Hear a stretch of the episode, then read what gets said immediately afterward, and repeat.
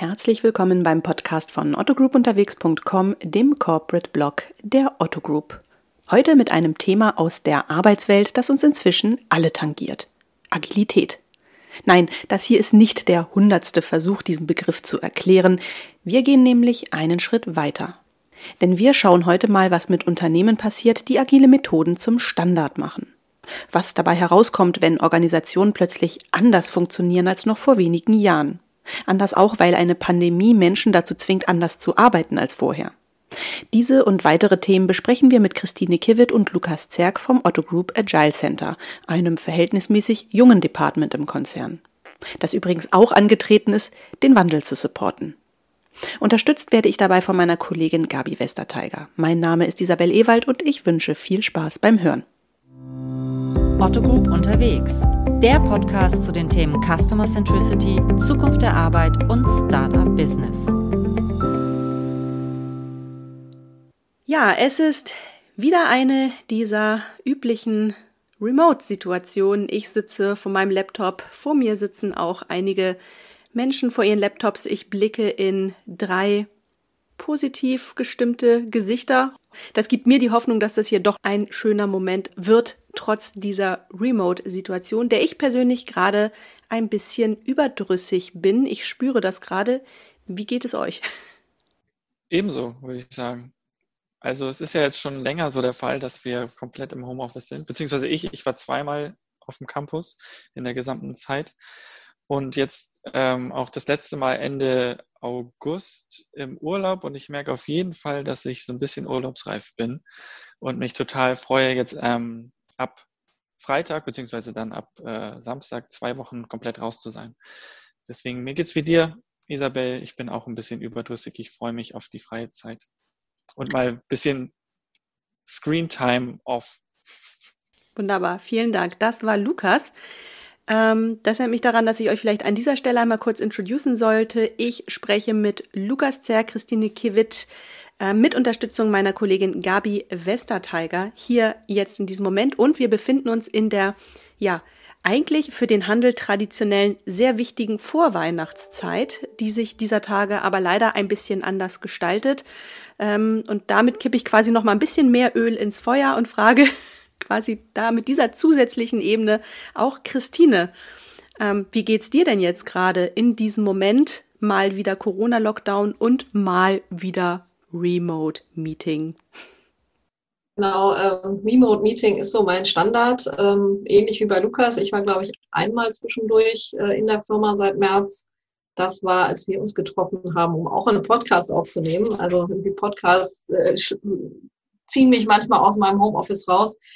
Ich muss sagen, ich finde es gar nicht so schlimm. Also ich hätte mir das viel schlimmer und schwieriger vorgestellt. Ähm, natürlich fehlt eine Menge und ähm, vieles würde ich mir anders wünschen und gleichzeitig äh, sehe ich auch die Chancen, die das bietet. Einfach, ich habe heute schon ein paar Mal ähm, mit Österreich gearbeitet, remote. Äh, früher bin ich immer hingeflogen und habe halt Tage verbracht auf Flughäfen und in Hotels und jetzt mache ich das halt vormittags Österreich mittags mit euch und äh, nachmittags mit meinen Jungs äh, einen Kaffee trinken. Also hat auch seine Vorteile. Insofern ähm, versuche ich, äh, die positiven Seiten zu sehen. Wenn auch der Rücken es dir nicht dankt, die globale CO2-Bilanz tut es umso mehr. Auf jeden Fall. Und das, also vielleicht für uns auch, was bei dem, was wir tun, wir haben gerade reflektiert, dass wir äh, vor März wahnsinnig viele Post-its und Stifte verbraucht haben und leer geschrieben haben und seitdem jetzt gar nicht mehr. Null, unser Post-it-Verbrauch ist auf Null gesunken. Auch das äh, kommt der Umwelt, glaube ich, zugute. Keine Bäume mehr auf dem Gewissen. und Gabi, wie ist es bei dir? Liebe den Mix. Ich war heute Vormittag im äh, Büro am Campus, bin da mit dem Fahrrad hingefahren und äh, eben gerade äh, kurz bevor wir hier mit der Aufzeichnung gestartet sind, äh, mit dem Fahrrad zurückgefahren. Das heißt, ich habe meine 22 Kilometer schon abgestrampelt mhm. und äh, kann jetzt noch ein bisschen hier zu Hause äh, mit euch diese Aufzeichnung machen und tatsächlich gleich um halb sechs habe ich noch einen Optikertermin mit meiner Tochter. Also ich verbinde so das Berufsleben und das Privatleben private Leben gut und diese Situation gerade ermöglicht mir das einfach. Es ist eigentlich perfekt für mich. Wunderbar, vielen Dank für das Stimmungsbild. Ähm, wir sind ja heute hier zusammengekommen, um mal über dieses große Thema oder diesen Themenkomplex Agilität zu sprechen. Wir tun das vor allem in Zusammenhang mit dem Thema Transformation.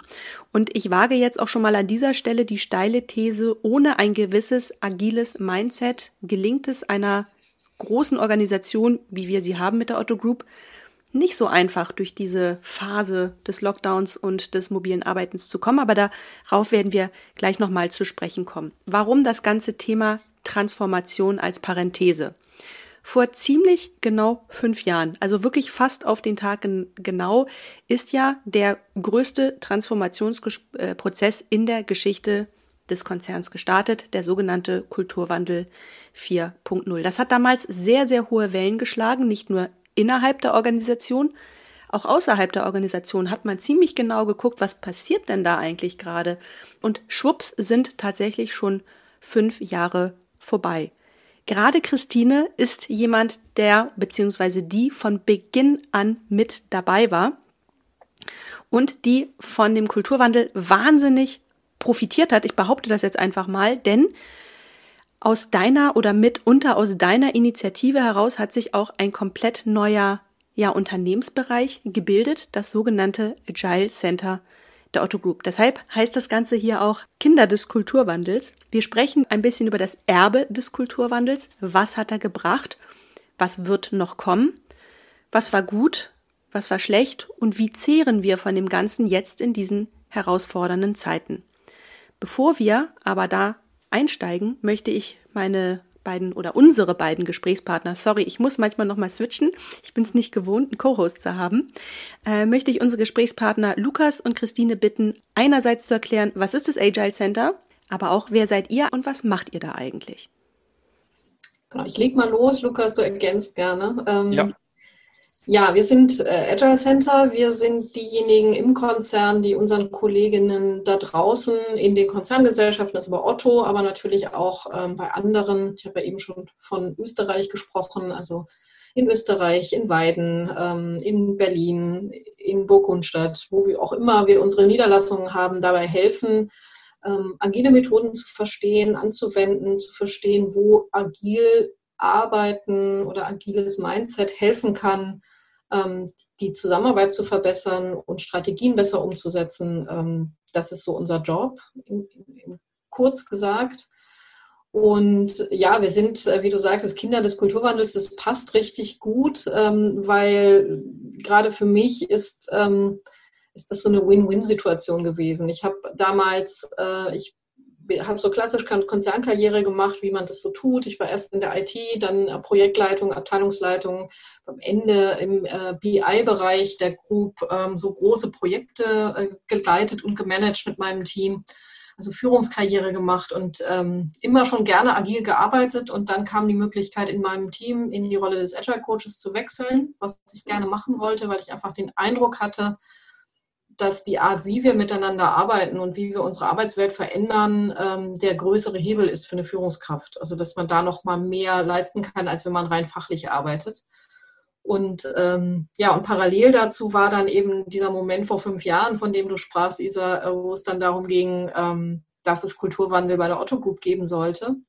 Und da gab es dann einen Workstream, der hieß damals ähm, Empowerment oder People and Empowerment. Und da haben wir eben uns genau mit solchen Themen, agiles Mindset, agile Grundsätze, was heißt das eigentlich für die Otto Group, was ist da wichtig, worauf muss man achten. Ähm, das waren die Themen, die da bearbeitet wurden und da habe ich ähm, die Chance gehabt, mitzuarbeiten zusammen mit einem cross-hierarchisch und cross-funktionalen Team. Und da haben wir so verschiedene Initiativen erarbeitet, haben uns überlegt, was müsste man denn tun, um das zu fördern in der Otto-Gruppe. Und eine dieser Initiativen hieß damals äh, Agile Center. Und da habe ich dann mit einer Kollegin, die auch in der Gruppe war, Sabrina, die heute hier nicht dabei ist, ähm, mir gesagt, hey, das klingt so, als würde es das brauchen, weil wir damals zum Beispiel gemerkt haben, da gibt es ja in Deutschland äh, diverse Organisationen, die sich auch mit Agilität beschäftigen, die man buchen kann. Aber wenn man die bucht, dann reden die ganz viel über Softwareentwicklung. Und wir haben damals schon verstanden, dass Agilität kein IT-Thema ist, sondern dass das die ganze Organisation braucht. Und deshalb haben wir gesagt, wir brauchen eigentlich eine Beratung, die uns mit unseren Geschäftsprozessen, unserem Geschäftsmodell hilft, Agilität anzuwenden. Und das ist halt zwar auch IT, aber bei, weitem nicht nur. Und äh, deshalb haben wir gedacht, so eine Inhouse-Beratung ist besser, die dann die Prozesse versteht, die die Sprache versteht. Wer hier mal bei uns äh, angefangen hat zu arbeiten, hat gemerkt, äh, man muss erstmal eine andere Sprache lernen so mit ganz vielen Abkürzungen und äh, so. Und das konnten wir halt alles. Und äh, genau, und dann haben wir uns einfach aufgemacht, haben dem Vorstand gesagt, wir fänden das eine gute Idee, das zu tun. Haben einen kleinen Businessplan gemacht und dann haben wir losgelegt. Und das ist jetzt vier Jahre her. Also wir sind ein bisschen jünger als der Kulturwandel, aber nicht viel. Und ähm, genau, wir sind damals mit drei Leuten gestartet. Ich glaube, Lukas war Nummer vier, oder? Nee, Nummer sechs. Nummer sechs, genau. Also Lukas auch relativ früh dabei. Und inzwischen sind wir 20 Leute. Oh, wow. Und Lukas, vielleicht kannst du mal ein bisschen erzählen, was, was die 20 Leute so tun gerade. Ja, viele verschiedene Dinge natürlich. Ähm, genau, wir, also ich bin seit drei Jahren dabei, also ziemlich genau drei Jahre. Und ähm, das Azure Center hat, als ich angefangen hatte ganz viel, also hatte, ihr wart Coaches, ne? Und ihr habt mhm. ähm, vor allem so Führungskräfte und Transformationen begleitet. Und wir haben dann irgendwann gemerkt, dass ganz viele Bereiche beziehungsweise ganz viele äh, Organisationseinheiten langfristige und kontinuierliche Teambegleitung benötigen. Und ähm, ich bin dann als, als, als erster aus dem Azure Center in so eine Teambegleitung reingegangen. Und ähm, wir haben gemerkt, der Bedarf ist so enorm groß, also es kamen so viele Leute bei uns angefragt, dass wir gesagt haben, wir bräuchten noch mehr Leute wie mich und haben dann auf, äh, angefangen, sukzessive mehr Agile Master, so wie wir sie genannt haben, abgeleitet vom klassischen Scrum Master, aber ein bisschen, breiter aufgestellt als nur mit dem klassischen Scrum Framework. Ähm, haben wir angefangen aufzubauen und deswegen sind wir jetzt auch mittlerweile so viele, äh, 2021 sogar, glaube ich, an der Zahl. Und wir sind ähm, viel in der IT unterwegs tatsächlich, weil ähm, Agilität irgendwie doch klassisch äh, Softwareentwicklung ist.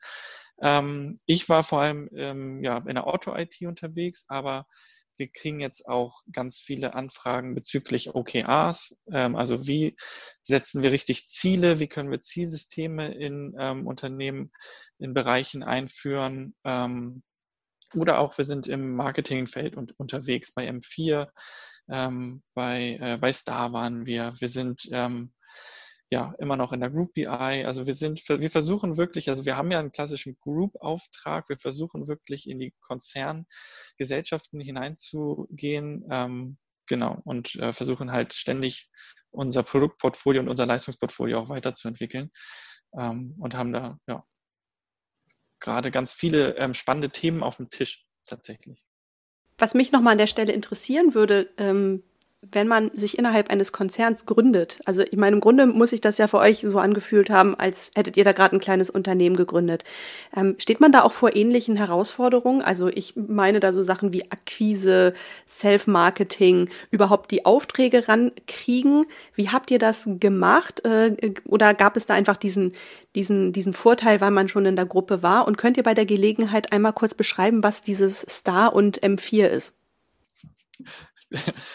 Das kannst du, glaube ich, ganz gut, Christine. Du warst ja ganz am Anfang bei Star mit dabei. Ja, genau. Also äh, das sind eben, wie gesagt, wenn man zu Otto oder in die Otto-Gruppe kommt, dann muss man Abkürzungen können oder lernen. Ja, du sagtest es bereits.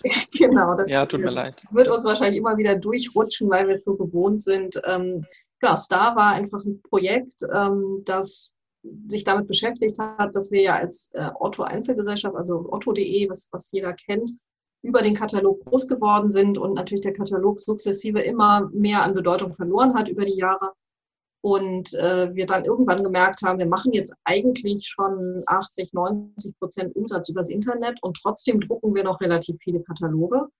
Und was man sich auch vorstellen kann, ist, dass wir nicht nur Kataloge drucken und das vielleicht gar nicht mehr so nötig war, sondern dass ganz viele Prozesse, die, wie wir eben bestimmte Dinge tun, immer noch mit diesem Hin im Hinterkopf den Katalog haben. Also sowas wie ich plane mein Sortiment für zum Beispiel Damenmoden auf Doppelseiten eines Katalogs, obwohl ich eigentlich gar keinen Katalog mehr habe, sondern das Internet. Und das war halt vor, vor einigen Jahren ähm, dann das Thema bei diesem Star-Projekt. Ich glaube, das hat auch gar keine Bedeutung, also es heißt einfach so. Und ähm, das hat sich eben genau damit beschäftigt, wie kann man ähm, Prozesse umstellen, optimieren, wenn man eben nicht mehr so viel Kataloge haben will. Und äh, M4 war was ähnliches im Marketingumfeld, wo es darum ging, so verschiedenste Marketingaktivitäten zu synchronisieren und eben ein einheitliches Bild nach außen zu äh, haben über die verschiedenen Kanäle, die man ja bespielt mit als Unternehmen heutzutage. Das bedeutet aber im Umkehrschluss ja auch, dass wenn man versucht, eine Einheit, ein Team, einen Bereich agiler zu machen, das kann hier und da durchaus auch ein bisschen mit Schmerz verbunden sein, oder? Gerade wenn man an die eben genannten Projekte denkt. Sich von einem Katalog, einem ja Traditionsprodukt zu verabschieden, ist ja per se nicht immer gleich angenehm, oder? Auf jeden Fall. Also ich glaube, Agilität hat auch ganz viel damit zu tun, den Status quo und das Vertraute, die vertrauten Arbeitsweisen und ähm, Strukturen, die man ja, die einen ja auch lange Zeit zu einem bestimmten Verhalten quasi ähm, ja, den Rahmen gesetzt haben, das in Frage zu stellen das, und sich davon zu lösen und neu zu denken und ähm, ja, vielleicht an der einen oder anderen Stelle mehr Verantwortung zu übern oder übernehmen zu müssen, das hat, glaube ich, viel mit Schmerz zu tun und ist auf jeden Fall gewöhnungsbedürftig. Und deswegen sagen wir auch immer, braucht es halt Begleitung und Unterstützung und ähm, ist natürlich dann eine, eine ernstzunehmende Realität der Mitarbeiter, die wir dann auch irgendwie ähm, ja, einschätzen müssen und ähm, auch als, als, als Sparring-Partner, als, als jemand, der da ist, dann auch irgendwie ja, ähm, begleiten sollten.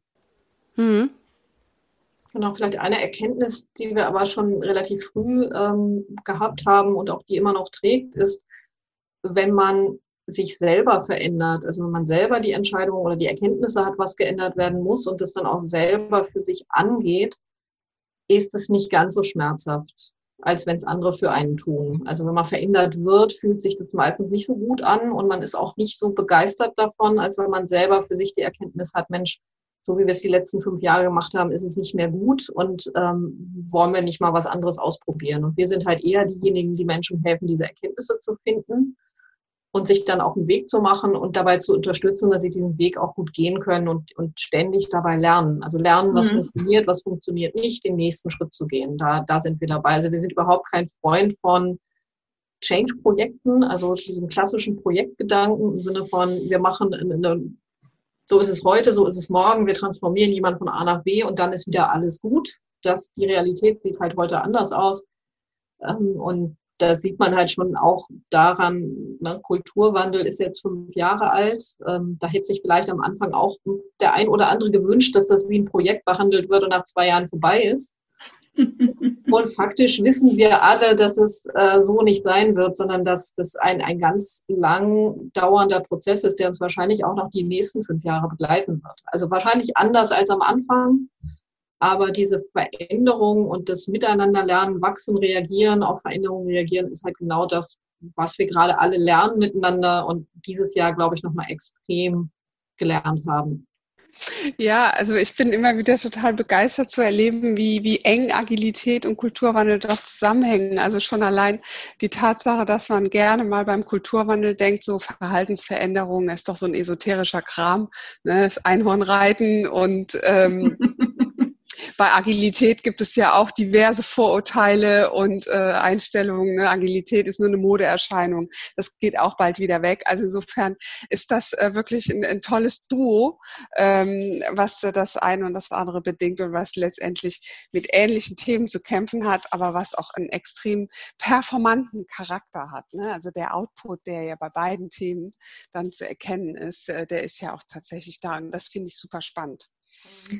Was denn eigentlich Agilität auch an äh, Wirtschaftlichkeit und so hervorruft, ähnlich wie es beim Kulturwandel auch ist, der ja existenziell ist für unsere, äh, für unser Weiterkommen und unsere Zukunftssicherung.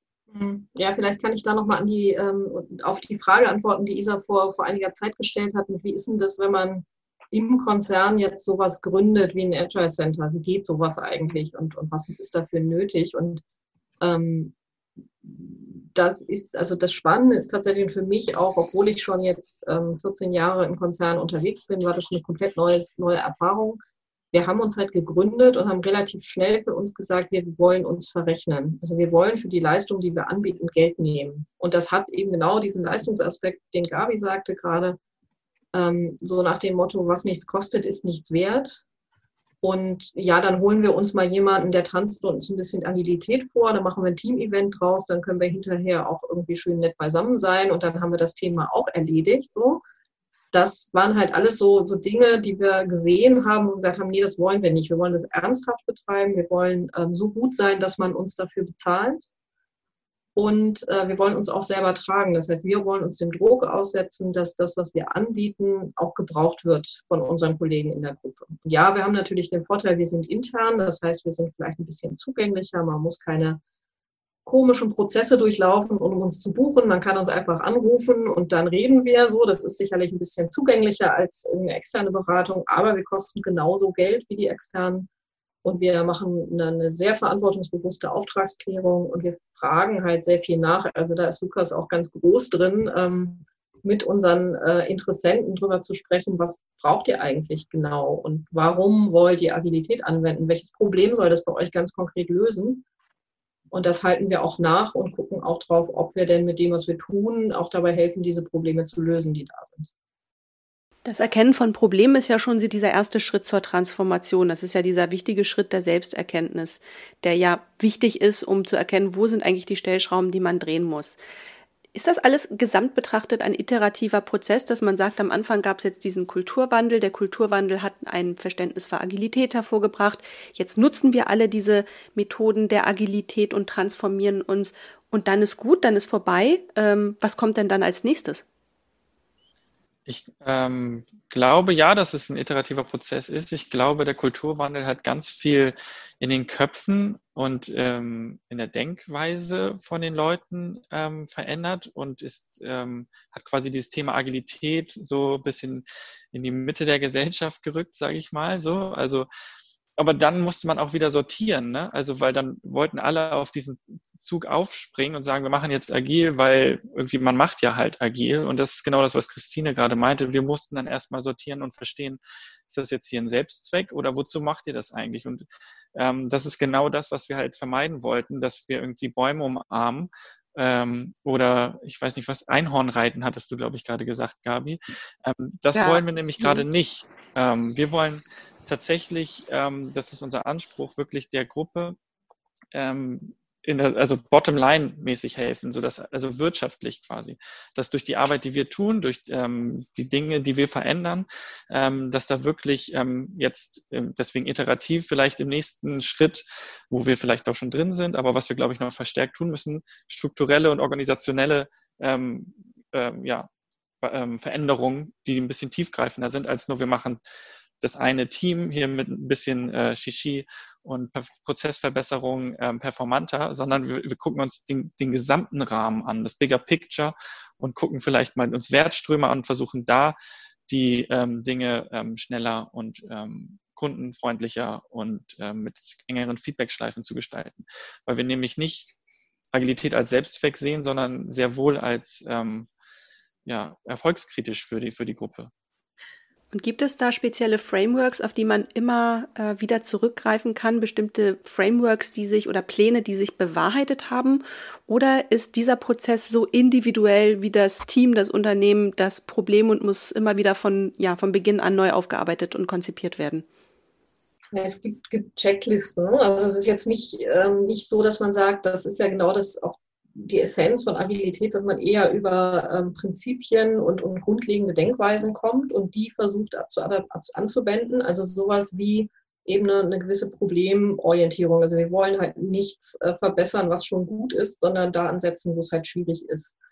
Ähm, auch so sowas wie Messbarkeit. Also ich muss irgendwie eine Vorstellung haben, wo stehe ich heute, wo will ich hin und woran erkenne ich, dass ich mich auf dem richtigen Weg bewege. Das ist ähm, das sind Dinge, die wir uns angucken. Wie das dann genau, also welche konkreten Probleme das in dem jeweiligen Fachbereich sind, ähm, was Ansätze sind, die denen helfen, das ist dann immer sehr individuell. Also wir, wir wehren uns so ein bisschen nach, das ist das eine Framework oder das ist die Methode oder das ist der Plan. Wir haben einen Transformationsplan in der Schublade und den müsst ihr jetzt abarbeiten und dann seid ihr fertig. Dann so funktioniert es halt nie und ähm, eben mit diesen Prinzipien immer auf ähm, die Themen zu gucken und da einen guten Blick drauf zu haben, mit sehr viel Feedback-Schleifen zu arbeiten, immer zu gucken, funktioniert das gerade so oder müssen wir was anders machen, viel Mut zu haben, auch Dinge auszuprobieren. Ähm, das ist halt gerade auch, finde ich, in der Corona-Zeit ähm, eine sehr spannende Erfahrung, die wir gerade machen, wie viel von dem, was wir vorher in Real Life gemacht haben, in Workshops, in Räumen mit Menschen zusammen, geht auch über Remote, über ähm, Videokonferenzen. Äh, was kann man alles tun, ausprobieren, um Menschen zu helfen, ihre Probleme zu bewältigen? Mhm. Und ähm, deshalb sind wir da sehr kreativ. Ich glaube, wir haben einen der kreativsten Jobs in der Autogruppe. Ähm, und letzten Endes ist bei uns kein Projekt wie das andere. Mhm. Ja, sogenannte Best Practices, ähm, die sich viele immer wünschen. Ne, eine Blaupause in der Schublade, wie es Christine gesagt hat, die haben wir tatsächlich nicht. Ich glaube, wir machen oft ähnliche Dinge, die dann aber sehr individuell auf den Kunden dann ein, ähm, ja, zugeschnitten sind. Und ich glaube, mhm. das ist auch so unser Ruf. Ähm, wir gehen so sehr pragmatisch immer an die Dinge ran mhm. und versuchen nicht ähm, Evangelisten zu sein, die irgendwelche Sachen ähm, einfach auf Dinge draufwerfen. Hier macht mal Scrum, dann ist alles gut, sondern nee, welches Problem, das Thema hinter dem Thema zu erkennen. Was, mhm. was steckt eigentlich dahinter? Ich glaube, da sind wir ganz gut drin. Daran schließt sich auch direkt meine Frage an, wo liegen denn die Grenzen des Machbaren? Also oder gab es jemals Momente, wo ihr eingestehen musstet, sorry, hier sind wir entweder die falschen Ansprechpartner oder dieses Problem ist so pathologisch und so tief im System, da braucht es noch andere Kräfte, um das herauszulösen. Was ich jetzt zumindest schon mal herausgehört habe, ist, dass Corona und dass viele Remote-Arbeiten kein Hindernis ist. Nee, es ist sogar so, also hättest du mich am Anfang gefragt, was sind so die Fachbereiche mit denen oder die Firmen, die auf uns zukommen, die mit uns arbeiten wollen, dann wäre ich halt, hätte ich gedacht, ja, so eher die Kreativbereiche, so Marketing oder ähm, ah, okay. natürlich auch IT. So, mhm. also die, die halt, ähm, wo viel Veränderung ist, wo viel passieren muss, ähm, dass die halt agile, agile Methoden brauchen. Und dann ähm, kamen da plötzlich aber Bereiche, mit denen ich nie gerechnet hätte. Also wo ich dann selber so ein bisschen irritiert war, warum die jetzt mit uns sprechen wollen. Also sowas mhm. wie Steuerreferat oder Rechnungswesen oder Konzernsicherheit oder äh, Revision.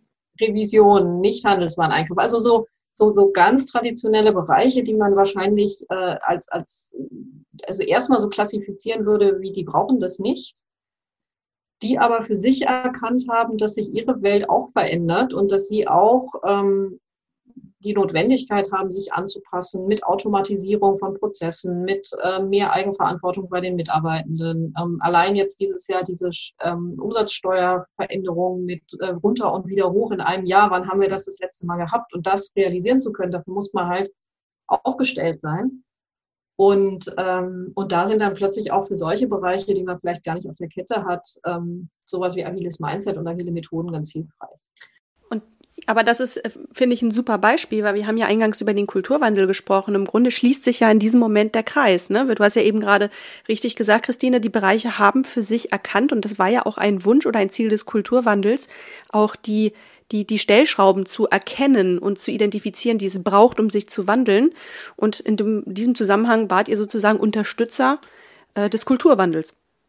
Genau, wir haben auf jeden Fall äh, helfen können, wenn die, die ähm, Bereiche oder Firmen erkannt haben, da müsste jetzt was passieren. Dann waren mal die, diejenigen, die man ansprechen konnte, die dann ähm, geholfen haben, Stellschrauben zu finden, nochmal nachzubohren, mhm. die, ne, die Themen hinter den Themen zu erkennen. Und du hattest eben gefragt, so nach Grenzen, also wo hört es dann auch auf? Ähm, ich glaube, wir scheuen vor wenig zurück. Also wir, wir versuchen immer ähm, dahin zu gucken, wo es nötig ist. Es gibt manchmal so Situationen, wo wir merken, da wollen Kunden gerne eine Methode ausprobieren oder wollen jetzt eine Agilitätsschulung fürs ganze Unternehmen machen und so eine Grundlagenschulung. Und da fragen wir halt ein paar Mal nach, was wollt ihr denn erreichen und wo wollt ihr, also ne, wozu wollt ihr das nutzen? Was soll sich dadurch ändern? Und da merken wir halt manchmal, dass denen das gar nicht bewusst ist. Also dass das eher ein, das macht man halt, weil man das macht, ist. Und ähm, das sind dann so, so Momente, wo wir eben anbieten, da nochmal tiefer reinzugehen und das wirklich gut zu verstehen, dass der Kunde für sich auch klar hat, was will er erreichen. Ähm, und würden dann eben obwohl es vielleicht schnelles Geld wäre, halt keine 200 ähm, Einzeltrainings verkaufen, sondern lieber zwei tiefer gehende Gespräche führen mit, mit den Personen und dann ist es hinterher vielleicht was ganz anderes, was wir tun. Hm, verstehe. An der Stelle jetzt ein kleiner thematischer Cut. ähm, denn wir können ja jetzt auch in dieser Runde nicht zu tun. Allein schon die Art, wie wir zusammenkommen, äh, spricht ja dafür oder untermauert das. Wir können ja nicht so tun, als äh, wären wir jetzt nicht gerade in dieser herausfordernden Corona-Phase. Im Prinzip ein Podcast für sich, da gibt es sehr viel zu besprechen. Aber als es plötzlich hieß, ein ja, ganzer Konzern, mehrere tausend MitarbeiterInnen müssen jetzt ins Homeoffice oder beziehungsweise in den mobilen Arbeitsmodus übergehen, so agil ihr auch seid und so sehr das Teil auch eurer wahrscheinlich persönlichen DNA ist. Am Anfang war das sicherlich für euch ja auch ungewohnt. Oder hattet ihr da so eine Art Wettbewerbsvorteil aufgrund der Materie, mit der ihr euch eben Tag ein, Tag aus beschäftigt, nämlich Agilität, da schnell reinzukommen? Ähm, wie war das für euch? Also als ich gehört hat, hatte, jetzt geht es erstmal ins Homeoffice, war ich eigentlich ganz froh. Ich hatte irgendwie total Lust darauf. Ähm, ich hatte mich dann halt irgendwie gefreut, aber ich hatte niemals gedacht, dass es so lange da andauert. Ähm, ich glaube, es war natürlich irgendwie komisch für uns, weil gerade in unserem Job, äh, wir leben halt davon, dass wir gemeinsam mit Leuten in einem Raum stehen und mit denen Workshops machen. Ne? Und ähm, wir auf ganz anderen Ebenen auch feststellen, okay, wie geht's den Leuten? Ähm, hören die mir überhaupt zu? treffe ich hier den Zahn oder ähm, also den Nerv oder ähm, hänge ich die Leute hier ab? Also das alles ist natürlich remote viel, viel schwieriger. Was uns natürlich geholfen hat, war, dass wir vor, wann war das, zwei Jahren auf Office 365 umgestiegen sind und somit zumindest eine Kommunikationsplattform hatten, wo das eigentlich ähm, relativ reibungslos ging. Und wir haben dann tatsächlich ähm, relativ fix, glaube ich, eine Taskforce, so eine Make Remote Work Task Force hatten wir das, glaube ich, genannt, haben ins Leben gerufen, wo wir uns richtig alles andere beiseite ge geschoben haben und gesagt haben, wir müssen jetzt den Konzern helfen, hier diese Remote-Geschichte ähm, zum Laufen zu bringen und haben ganz viel, haben halt Tools ausprobiert, sind dann bei Miro hängen geblieben und haben Schulungen, My-Sessions, also My-Sessions, für alle, die es nicht kennen, sind so kleine von Mitarbeitern äh, der, der, der, des Konzerns angebotene 45-minütige oder 60-minütige kleine ähm, Workshops, wo man sich ähm, kostenlos anmelden kann, wo jeder ähm, Themen einkippen kann und sagen kann, hier, ich mache mal eine Session, Leute, kommt vorbei, ich erkläre euch mal ein paar Dinge. Ähm, haben wir das gemacht. Ähm, wir haben ähm, Anleitungen und äh, so weiter gebaut und haben wirklich auch unsere gesamten Workshops äh, um shiften können von Flipcharts auf dieses äh, Whiteboard-Tool und haben gemerkt, dass uns das echt den Arsch gerettet hat, wenn ich das mal so sagen darf, weil dieses Tool fantastisch ist. Wir können da wirklich die Workshops ähm, auch in einer ähm, ja, Gruppenstärke anbieten in den, in, in, in, den, in den Teams, in den Abteilungen. Das ist wirklich phänomenal. Und das hat uns, glaube ich, geholfen, auch diese schnelle Erfolgserlebnisse da reinzukommen, weil ich glaube natürlich, also ich habe jetzt leicht reden, ich habe keine Kinder, ich ähm, habe keine Mini-Wohnung, ich hatte durch Corona kein, ähm, kein persönliches Leid erfahren quasi. Da gibt es natürlich ganz andere Geschichten. Deswegen ähm, war ich da eigentlich relativ ähm, gut, bis auf natürlich, ich bin sozialer Mensch und mein Job ähm, irgendwie war früher immer so, ich bin in einem Raum drin und habe eine gewisse Bühne und habe eine gewisse Resonanz auch. Das geht natürlich jetzt verloren. So ich als Rampensau bin natürlich jetzt remote ein bisschen, bisschen anders gefordert. Ich weiß nicht, wie es dir ging, Christine. Genau, ich kann das auch unterstreichen. Ähm, diese Taskforce, die wir da äh, hatten, die war halt auch nicht nur Agile Center, sondern ähm, das Spannende war halt, dass wir das gemeinsam gemacht haben mit äh, anderen Abteilungen im, in, der, in der Holding. Ähm, da war auf jeden Fall das Knowledge Management dabei, aus dem Kulturwandel-Team an Kollegen dabei, ähm, aus dem IT-Umfeld. Und wir haben halt gemeinsam uns angeguckt, was für Themen, was für Probleme bewegen uns gerade und was für Lösungen können wir anbieten. Da ist dann halt eine Intranet-Seite entstanden mit ganz vielen Tipps und Tricks und, und Hinweisen. Und ähm, das hat uns damals halt allen, glaube ich, geholfen. Also uns hat es die Sicherheit gegeben, dass wir wissen, wie es funktionieren kann. Und unseren Kollegen äh, da draußen waren es halt, war es halt eine gute Hilfestellung. Mhm. Und inzwischen ist es so, dass wir ganz viel transportieren konnten auf das ähm, Remote, auf das Remote-Setting, auch was unsere eigene Teamarbeit angeht. Es ist halt nicht nur so, dass wir ähm, das mit in unseren Workshops machen, sondern wir sind ja auch 20 beziehungsweise jetzt 21 Leute. Wir haben auch jemanden recruited in der Phase. Also auch das geht. Äh, Onboarding, Recruiting, äh, Remote haben wir auch, hat auch geklappt. Ähm, und wir haben eben alles, was wir vorher äh, on-site gemacht haben, ähm, adaptiert, verändert, angepasst, ähm, machen mo morgen, äh, montags immer ein Check-in, wo wir zusammenkommen und uns einmal updaten, wer wo unterwegs ist und wer Hilfe braucht. Wir machen einmal im Monat einen Teamtag, wo wir ähm, eine Retro machen, wo wir bestimmte Fragestellungen, die uns betreffen, durchsprechen. Und jetzt vielleicht äh, in der Vorweihnachtszeit, das wird wahrscheinlich, wenn das gepostet wird, ähm, schon äh, vorbei sein. Aber ähm, was wir jetzt gerade tun, ist ein kleiner Adventskalender. Wir treffen uns jeden Morgen um Viertel vor neun. Und ein Kollege oder eine Kollegin aus dem Team bereitet so eine 15-minütige Sequenz vor mit kleinen Spielen, mit ähm, Tipps und Tricks und Ideen rund um Weihnachten und die Vorweihnachtszeit, was auch das Teamgefühl einfach wieder stärkt. Wir kommen da zusammen, man hat, also es muss nicht jeder kommen, aber wer Zeit hat, wählt sich da, glaube ich, gerne ein, einfach weil es ein schönes Erlebnis ist. Ich kann quasi in Gabis Gesicht sehen, dass sie diese Idee bald adaptieren wird. Welche Idee meinst du? Das mit dem Adventskalender und den kleinen Snippets zur Aufwärmung.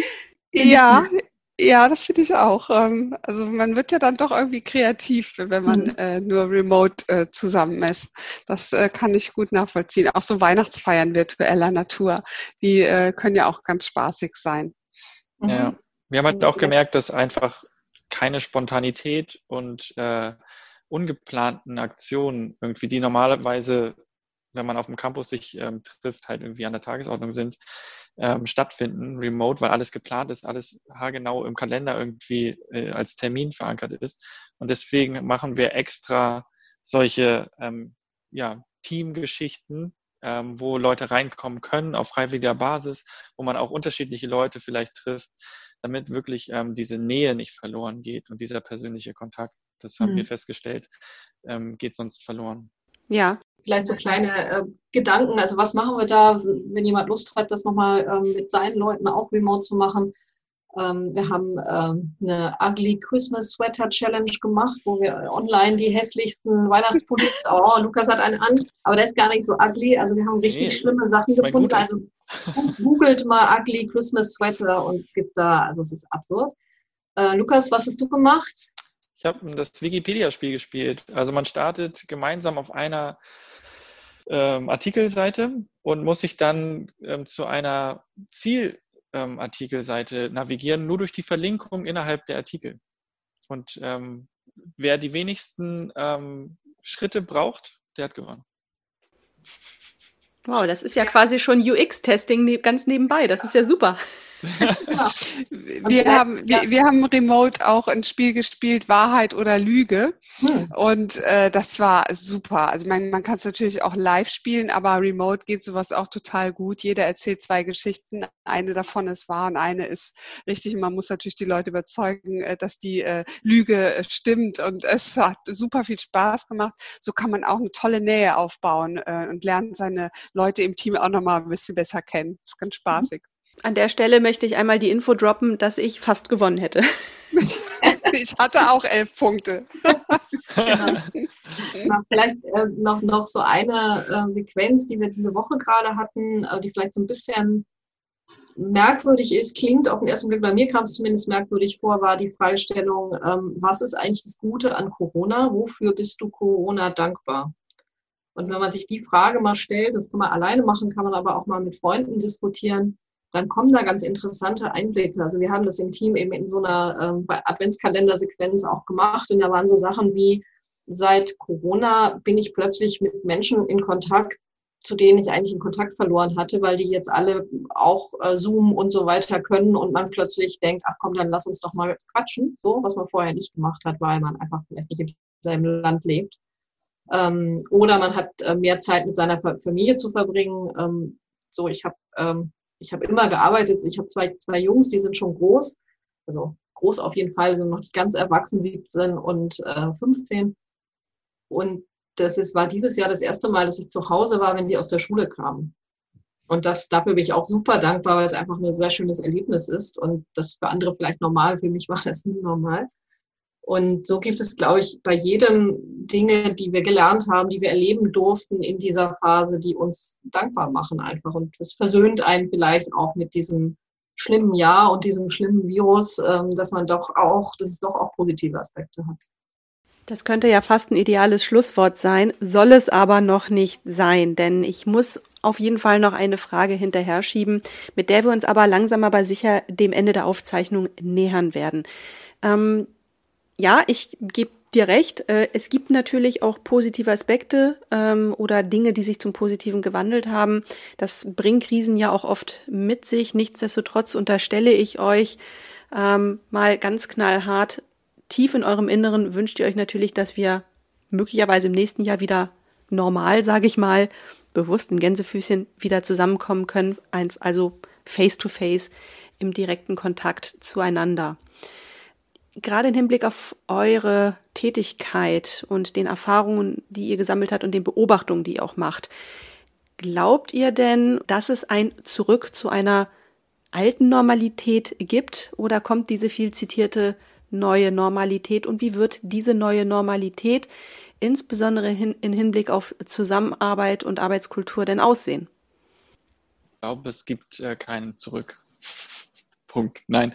Ähm, ich glaube, dass es sich irgendwie bei einer neuen Normalität einpendeln wird. Also ich persönlich hätte auch Lust, den einen oder anderen Tag vielleicht ähm, in der ähm, Woche im Homeoffice zu verbringen. Aber ich würde auf jeden Fall ähm, keine Ahnung, vielleicht so drei Tage die Woche im Büro einfach ähm, auf dem Campus verbringen, weil ich glaube, einfach dieser persönliche Kontakt, es hat nochmal eine ganz andere Qualität als alle Workarounds, die wir hier irgendwie über Re Remote machen. Und ich glaube auch dadurch, dass wir jetzt so coole Online-Tools ähm, haben, die sich tatsächlich auch etabliert haben durch Corona, was vorher, glaube ich, sonst viel länger gedauert hätte, ähm, können wir tatsächlich auch solche Workshops, ähm, zum Beispiel bei unserem Geschäftsmodell natürlich, wenn wir einen Konzernauftrag haben, auch ganz anders, ne? wie Christine eingangs irgendwie erzählt hatte, dass die ähm, vormittags mit Österreich arbeitet, ähm, nachmittags vielleicht mit Otto Russland oder was weiß ich. Und ähm, also das würde ja trotzdem noch möglich sein. Von daher glaube ich, dass das ähm, sich irgendwie einpendeln wird. Vielleicht würde man dann festlegen, dass man im Team ein oder zwei Tage Office Days macht und der Rest ist freigestellt. Ähm, dass man dann sagt, ähm, Hybride, dass man irgendwie dafür sorgt, dass hybride äh, Meetings möglich sind. Da gibt es ja solche Meeting Owls, also solche Eulen, wo die Kamera immer auf denjenigen oder diejenige schwenkt, die gerade redet. Ähm, dass man einfach die, die, die Büroflächen besser ausstattet ähm, und remote fähig macht. Kann mir aber auch vorstellen, dass man, wenn man auf der Fläche gemeinsam in dem Meetingraum sitzt, dass dann alle in, am Laptop eingeloggt sind und halt auf so ein Miro-Board gucken und da den Workshop machen, ähm, aber sich trotzdem face-to-face -face dann sehen können, beziehungsweise vielleicht sind Leute aus OSP Madrid oder OSP Dresden oder wo auch immer aus Indien zugeschaltet, dass man da einfach viel flexibler diese Meetings gestalten kann ähm, und es halt nicht so ist, wie früher vielleicht, freitags kommt der Elektriker, ich mache mal Homeoffice und äh, schönes Wochenende, sondern dass man wirklich auch arbeitet im Homeoffice, weil es funktioniert mhm. ja. Das heißt, Christine, um dir das Schlusswort zu geben, die neue Normalität ist agil, oder? Das auf jeden Fall. Ich glaube, auch da haben wir gelernt, ähm, dass uns auch ähm, alles, was wir gelernt haben im Kulturwandel, halt bei Corona wahnsinnig geholfen hat. Ähm, dieses eigenständige Arbeiten im Homeoffice, äh, ohne dass mein Chef mir ständig auf die Finger guckt, funktioniert super. Die Chefs haben gelernt, dass es super funktioniert. Deshalb sehe ich da auch das ähnlich wie Lukas, ein echtes Zurück kann ich mir nicht vorstellen. Ähm, wir werden uns, glaube ich, die neue Welt zu eigen machen müssen. Wir müssen dann selber bewusst entscheiden, was hilft uns in der Remote-Welt, was haben wir gelernt, was super funktioniert, aber was ist vielleicht auch in Real Life einfach angenehmer, schöner, effektiver und dann die richtigen Entscheidungen treffen. Und dieses, sagen wir mal, 0815-Schema mit ich bin ähm, eigentlich im Büro, es sei denn, der Elektriker kommt, das wird es garantiert so nicht mehr geben. Und ich wünsche allen, dass sie dazu gute Gespräche führen mit ihren Teams, mit ihren Chefs, dass sie einfach für sich überlegen, was ist das Beste, was, wie können wir am besten gemeinsam arbeiten und das dann auch tun und da jegliche ähm, Regeln erstmal fallen lassen, sondern wirklich neue Regeln finden und neue Mittel der Zusammenarbeit sich erschließen. Ich glaube, wir haben einfach mehr dazu gewonnen und das dient, es gilt es zu integrieren und sich zu eigen zu machen. Ja, Christine, Lukas und Podcast Kamerakind Gabi, ich bedanke mich ganz herzlich für dieses tolle Gespräch. Vielen Dank.